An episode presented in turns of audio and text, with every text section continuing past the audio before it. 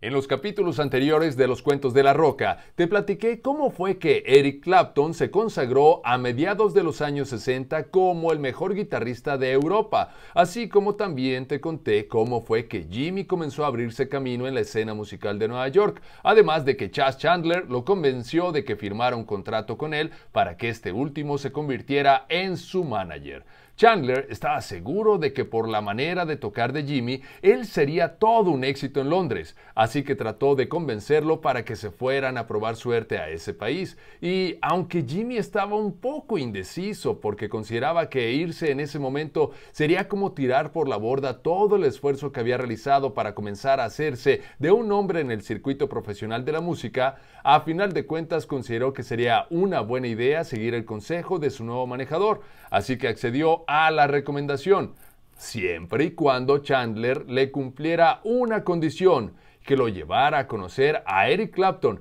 ya que Jimmy era un gran fan del supergrupo Cream. El 24 de septiembre de 1966, Chandler y Jimmy llegaron a Londres y desde su llegada, Chas se encargó de difundir lo grandioso que era Jimmy con la guitarra, e inclusive ese mismo día, el joven guitarrista realizó un concierto improvisado en The Scotch uh, of St. James, un bar de la localidad. Como Chandler estaba completamente comprometido con lograr el éxito de su nuevo artista, empezó a formar una banda que le permitiera a Jimmy lucirse con su guitarra y a la cual decidió que se le llamaría The Jimi Hendrix Experience. Pero de eso seguiremos platicando en el siguiente capítulo de Los Cuentos de la Roca.